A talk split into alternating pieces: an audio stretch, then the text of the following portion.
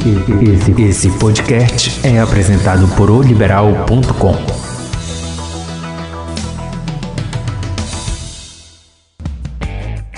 está começando Tudo Delas, o podcast que trata de esporte com a ótica e o comando feminino. Porque esporte é coisa de mulher? Sim. Meu nome é André Espírito Santo, jornalista esportiva de O Liberal, e o episódio 27 discute a presença de dois paraenses na final da Libertadores entre Palmeiras e Santos. Também vamos tratar sobre a situação difícil do Remo na final da Série C. Os dois jogos serão no mesmo dia e horário, sábado às 17 horas. Quem levantará a taça? E vamos começar o bate-papo falando sobre a final da Libertadores, que trouxe uma feliz coincidência para o futebol paraense. Do lado do Verdão estará o atacante Rony, paraense revelado pelo Clube do Remo e que foi campeão da Sul-Americana de 2018 e da Copa do Brasil em 2019, ambos títulos conquistados no Atlético Paranaense. Do lado do Peixe, a experiência do lateral Pará, que pode conquistar o tricampeonato da Libertadores. Ele já ganhou um pelo Santos e outro pelo Flamengo. E para a gente tratar, começar esse assunto sobre Palmeiras e Santos, Santos e Palmeiras. Eu estou aqui com a jornalista de oliberal.com, Eloá Canali. É assim, Eloá, que a gente pronuncia teu nome? É assim mesmo. e aí, Eloá, a Eloá, para quem não sabe, ela é palmeirense. Doente. Super doente, né? Eloá, só pra gente situar, porque a gente tá aqui, né, paraense e tal. Como foi que começou essa tua paixão pelo Palmeiras? É, bom, então, críticas eu sofro sempre, até pela aquela questão do time de ser misto, né? Uhum. Mas na verdade, gente, eu não sou mista, porque eu não tenho um time paraense. Eu acho até que por trabalhar é, com jornalismo e em alguns anos no portal eu também fazia matéria de esporte. Então sempre foi aquela questão de torcer muito pelo paraense, né? uhum. né? Por ver o time paraense bem, ver o time paraense em séries mais é, avançadas de elite, série A, série B. Então, assim, é, meu pai é gaúcho e acabou que eu não tive essa, essa, esse impulsionamento. Ah, olha, tu tem que ser remo, uhum. tu tem que ser paysandu. Quando eu era criança ainda chegava, ah, tu é leão ou papão. Eu brinco até que eu cheguei a dizer que eu era, que eu era remo porque eu tinha medo do bicho papão, né? Mas uhum. isso eu era muito criança. É, mas aí depois o Paysandu, enfim, foi para a Série B, tinha uns jogos legais aqui em Belém, né? Vamos dizer assim, tinha, jogava com Cruzeiro, jogava com São Paulo, com o próprio Palmeiras. Então, assim, por algum momento eu torci até pelo Paysandu, mas não de ser uma torcedora, né? Alves Celeste, sim, torcer para que ele ficasse bem, ficasse bem posicionado e assim o Pará pudesse aparecer mais. Mas assim, eu sempre fui palmeirense. É, eu escolhi o Palmeiras, eu tinha, eu acho que sete anos. É, eu via que todo mundo tinha um time de futebol. E aí eu resolvi, resolvi um dia mesmo, não, pera lá, eu tenho que escolher um time. E foi numa final de Campeonato Brasileiro, se eu não me engano, de 94. Foi uma época aí de ouro do Palmeiras, né? Na época da Parmalat. Uhum. Eu sempre gostei da cor verde também. Então, assim, me identifiquei de, de pronto e daí em diante não troquei mais. Meu pai é internacional, então assim, não tem nada a ver. Eu realmente torci pelo Palmeiras porque eu gostei, me identifiquei e sou doida por ele até hoje. E bom, gente, só para situar vocês, a gente tentou, né? Tentei produzir, achar alguma torcedora do Santos, mas é difícil achar. É difícil, né? Não tem idosa, né? Torcedora do Santos. Aqui é sem clubismo, gente, mas a verdade é que eu, a gente tentou ir atrás para tentar enriquecer esse assunto. Eloá, eu tenho uma curiosidade, a gente começou aqui esse podcast falando que vão ter dois paraenses, né? Vai ter o Rony. Tu e aí, como é que é? Tu que é palmeirense? Deve ter acompanhado essa trajetória do Rony, né? Lá no Sim, Palmeiras. a gente que, paraense no geral, ele é muito bairrista, né? Ele, uhum. ele tem orgulho, ele gosta de ver o estado representado. Então, assim, quando o Rony foi para o Palmeiras, eu torci bastante Uhum. Não só porque era um jogador com potencial, era um cara rápido que eu achei que ia agregar ao time, mas por ele ser paraense. Principalmente por ele ser do interior do Pará. Então, assim, para mim foi muito bacana. Eu fiquei muito feliz com a saída dele pro Palmeiras. Uhum. Sabe, o cara que, que enfim, era, era pobre, tinha dificuldades uhum. e hoje ganha um salário de meio milhão Assim, não é para qualquer um, né? Então, assim, você ter no seu time um jogador do estado que você torce tanto também é muito bacana. Então, assim, o começo dele no Palmeiras foi difícil. Pois é, né? Meu Deus, ele não acertava uma bola direita, só corria, corria, corria igual um doido e não fazia nada que prestasse. Ficou por muito tempo no banco.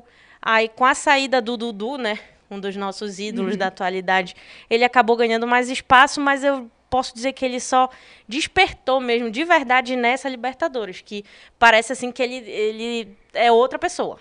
Tu no acha... Brasileirão ele não não é assim tão, uhum. nossa, né, que jogador, mas na Libertadores parece que ele desencantou mesmo. Essa chegada do Abel Ferreira influenciou muito? Eu acredito que sim, tipo, é, o Abel, apesar dele ser um cara que está há pouco tempo uhum. trabalhando profissionalmente, mas eu, eu não sei o que deve ter. Eu, eu queria muito conhecer ele, inclusive, porque é um cara novo, uhum. veio de Portugal, não conhece tanto assim, só viu a história do Jorge Jesus aqui no Brasil e parece que os jogadores respeitaram, né, muito ele.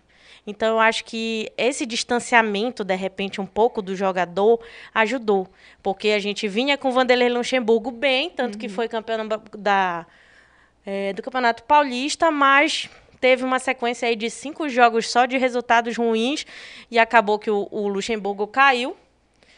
É, e aí, logo em seguida, um interino do clube assumiu, foram cinco vitórias consecutivas, depois veio o Abel e demorou muito até a primeira derrota. Então, assim, a gente não sabe o que, que rola nesses bastidores. Eu não sei se tem jogador que, de repente, influencia a cabeça dos uhum. outros. Eu, particularmente, tenho um receio com o Felipe Melo. Eu acho ele um jogador muito bom, mas ao mesmo tempo ele é muito problemático. Inclusive, estou torcendo para que ele não, não esteja jogando na final, porque assim como ele pode fazer o gol do título, ele pode ferrar com o time. Então, prefiro que ele fique fora. E Eloá, a gente está aqui, a gente vai ter o jogo da Libertadores no mesmo horário do final da Série C, né? Como é que foi assim quando tu recebeste apesar de tu não torcer para nenhum dos dois, né? Tu torcer pro Remo, só torce pro Palmeiras, né? Como é que tu avalias essa decisão de manter, né? É claro que eu ia torcer pro Remo nessa final, uhum. até assistiria o jogo, mas é impossível, né? Uhum. Então, assim, principalmente agora que o Remo perdeu de cinco, né? Então, assim, não, eu vou assistir o jogo do Palmeiras. Alguns conhecidos meus que são palmeirenses disseram também que não vão assistir o jogo do Remo, vão assistir até porque é, quem é palmeirense, pelo amor de Deus, né? A gente tem aí desde 99, que foi o único título do Palmeiras na Libertadores até então, se Deus quiser. E tem muito tempo que a gente está correndo atrás disso, né? Então, assim, é quase impossível o cara que também é muito palmeirense dizer que vai assistir o jogo do Remo. Apesar de que a gente sabe que deve ter, né?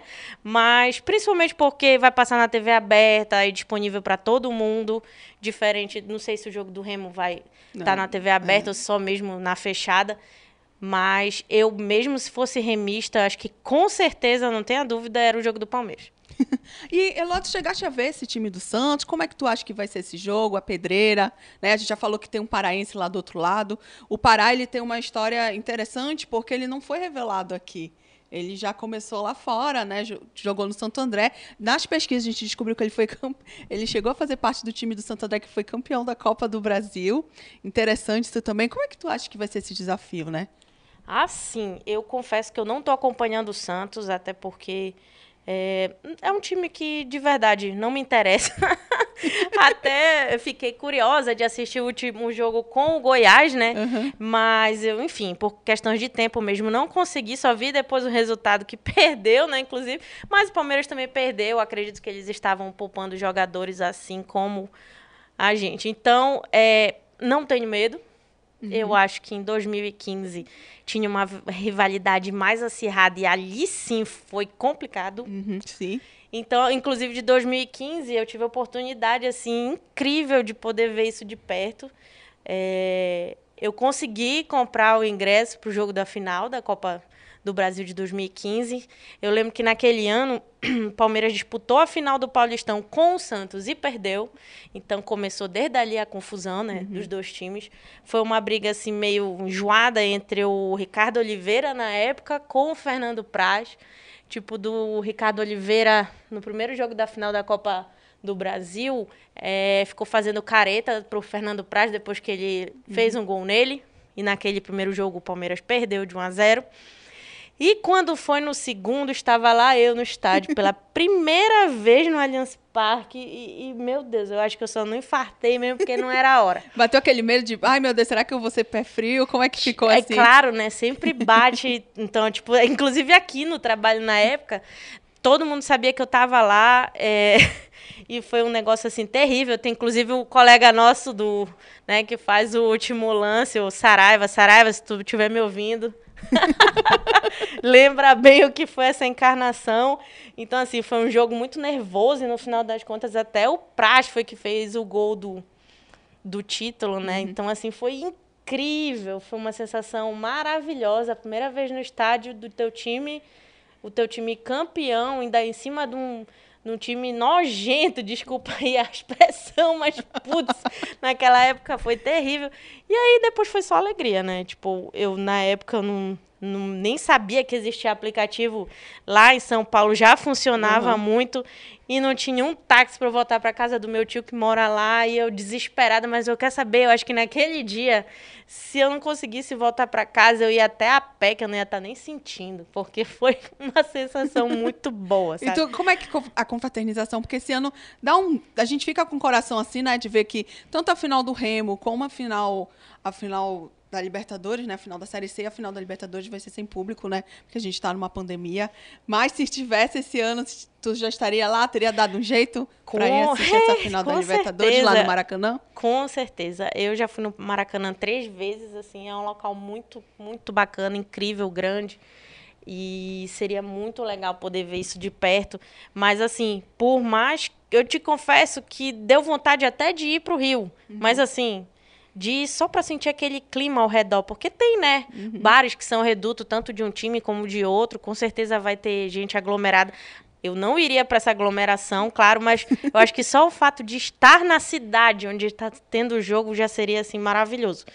É, seria um sonho, mas não dá para realizar. Inclusive, eu vou assistir esse jogo sozinha em casa, porque se eu for levar em conta o que aconteceu no jogo de volta com o River Plate, né? Meu Deus, eu passei muito mal, enfim, eu tenho um problema no coração, eu sou, eu sou hipertenso, então assim, não é fácil. Aquele dia assim foi um teste mesmo, então assim, eu prefiro ficar só, assistir ali, se sair gol, se ganhar, eu grito da minha janela, mas vai ser só em casa mesmo. Eu tenho até dois amigos também que são remistas e são palmeirenses, né? Conversei com eles e eles falaram também que vão assistir Palmeiras, né? Porque a situação do Remo ficou bem triste. Até porque aqui a gente também não pode nem ter aglomeração. Mesmo que o Remo consiga reverter a situação, não vai conseguir. E esse jogo agora é único, né? Lá no Maracanã. Eu é. até gostei, porque o Palmeiras, assim, em jogos de ida e volta, costumam arrebentar com o coração do torcedor, né?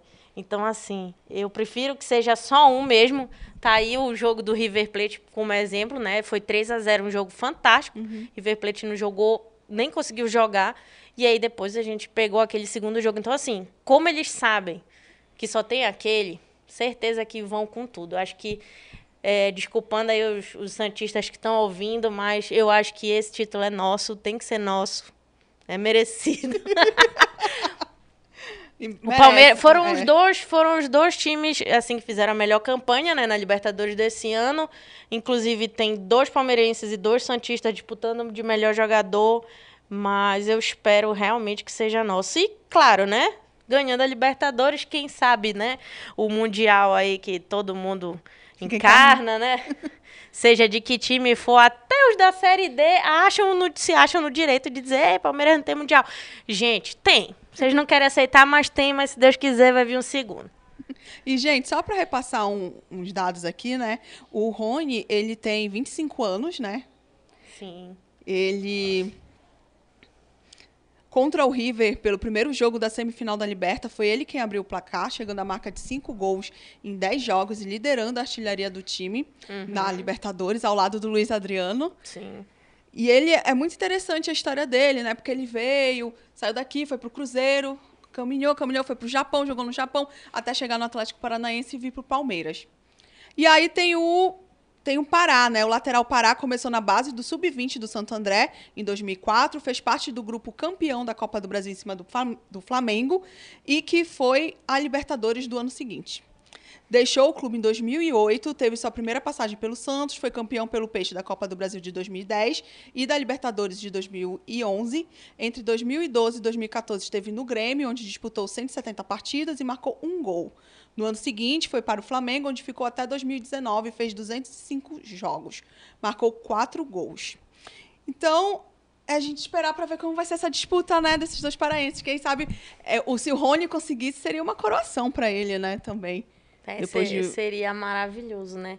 E principalmente porque dentro do Palmeiras eles tratam a Libertadores, como diz a própria musiquinha da torcida, como uma obsessão, né? Uhum. Então todos eles ali sabem que se eles ganharem esse título, eles vão virar posto, eles vão virar, enfim, foto dentro de vestiário, vão virar foto dentro da, do museu do clube. Então é um título muito buscado, diferente do Santos, que já tem uma história, né? Ganhou três vezes, tem tem vários mundiais e, e, assim, tem o próprio Pelé, né? Uhum. Que continua sendo o maior, né? O rei do futebol. Então, assim, dentro do Palmeiras, eu acredito que a visibilidade por esse título seria muito maior. Uhum. E aí, tomara que, que todos eles entendam isso da melhor forma possível e que lutem realmente para trazer o título. É, o jogo vai ser às 17 horas de sábado no Maracanã sem torcida. Aliás, vai ter uma torcida lá, né? Inclusive, diretores. Eu, rapaz, eu ouvi falarem hoje até que o, o Filipão foi demitido do Cruzeiro, né? foi. né? Saiu.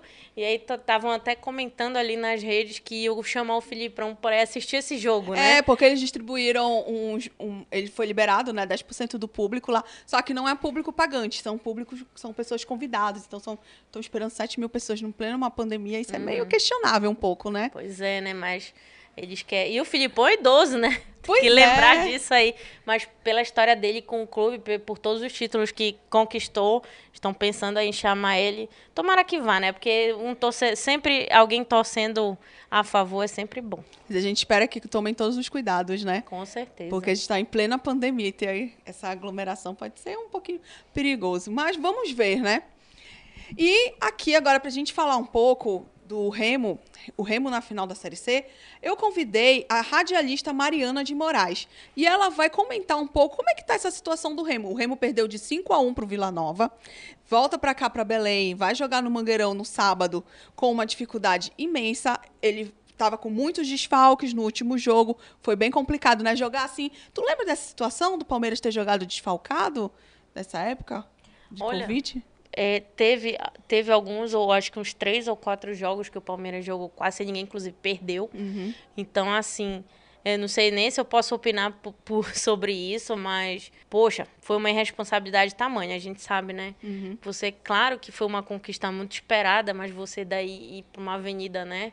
Encher de gente. Eu acho assim, deixasse o torcedor ir lá, uhum. já que uhum. ele queria ir se expor, deixasse, mas desse uma segurada, né?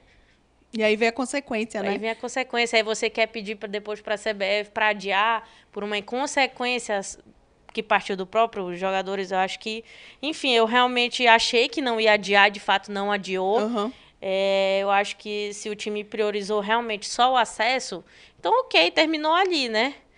E, enfim, triste também pela CBF ter posto esses jogos no mesmo dia, porque eu acho que poderia ter dado uma visibilidade uhum. ainda maior para a série, para a final da série C.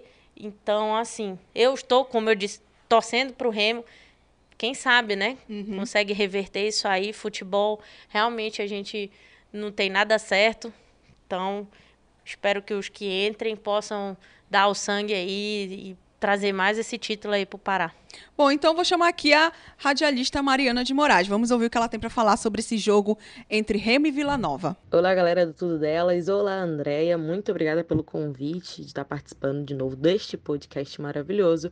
Eu sou a radialista Mariana de Moraes e vou falar sobre um o Clube do Remo sobre essa campanha que o Remo fez perfeita aí na Série C de 2020, onde conseguiu almejar o acesso após 13 anos para a Série B. O Leão teve um jogo difícil no último sábado lá no Oba contra o Vila Nova, onde perdeu por 5 a 1 com gol feito de Gilberto Alemão, que já era, causou uma dúvida ali no torcedor azulino, porque Gilberto Alemão fez um gol contra no jogo contra o Londrina, onde o Londrina acabou subindo. Enfim, é, após o jogo, teve entrevista coletiva onde o próprio Lucas Sinqueira, capitão da equipe azulina, falou que saberia que seria uma partida difícil por conta dos desfalques pela Covid-19 mas não saberia que ia ser esse placar, esse placar aí amplo e disse que fica o alerta, fica o aprendizado para a equipe azulina. Lembrando que hoje retornaram cinco atletas aí que já fizeram ficaram de quarentena e já retornaram, que são Mimica, Salatiel, Augusto, Carlos Alberto e Gelson. Também tem alguns auxiliares que ainda não foram divulgados os nomes, mas tem possibilidade da equipe estar completa para o jogo de sábado, dia 30, que é o jogo da volta em Belém, no Mangueirão, e que Paulo Bonamigo também pode retornar, pode estar à frente da equipe azulina. É, será que o Remo tem a possibilidade de reverter esse placar? Andréia, acredito, eu, por ser uma estudiosa ali do clube do Remo, o Remo já teve vários jogos onde reverteu o placar, né? Tava atrás e reverteu o placar. Acredito que a equipe azulina vai tentar buscar fazer os seus quatro gols, porque são quatro gols de diferença. Vai fechar a casinha. E aí só depende deles mesmo. Mas, como o próprio Lucas Sinqueira falou na entrevista, vão tentar buscar placar. Entretanto, se não der, vão tentar pelo menos ganhar o último jogo né, do ano para encerrar a Série C com chave de ouro, vencendo em casa. Claro que o torcedor azulino tá na bronca, ficou na bronca, porque foi um Remo totalmente irreconhecível. Entretanto, também tem que pensar ali que teve desfalque, teve desfalque da, de principais jogadores, como Augusto Salatiel, que fez a falta imensa, porque principalmente Salatiel, que ficava ali fazendo pivô, né? E é uma diferença absurda no elenco azulino. Agora, quem sabe voltando completo, talvez dê ali, pra, pelo menos para tentar buscar o placar para o pênalti. Isso a gente só vai esperar no próximo sábado, tá bom? Beijão! Essa foi a Mariana de Moraes com um galo cantando ao fundo, porque ela tá viajando e aí ela gravou pra gente esse áudio. Muito obrigado, Mariana, e falou: "Ah, tem um galo cantando". Na hora que ela tava gravando, o galo começou a cantar, falei: "Mano, tá ótimo, deixa assim".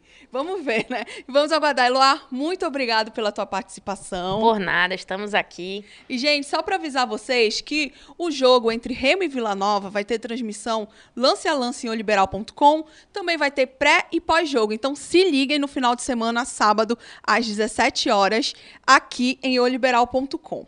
E obrigado por nos acompanhar. Você pode nos ouvir no nosso portal oliberal.com e nas principais plataformas de streaming.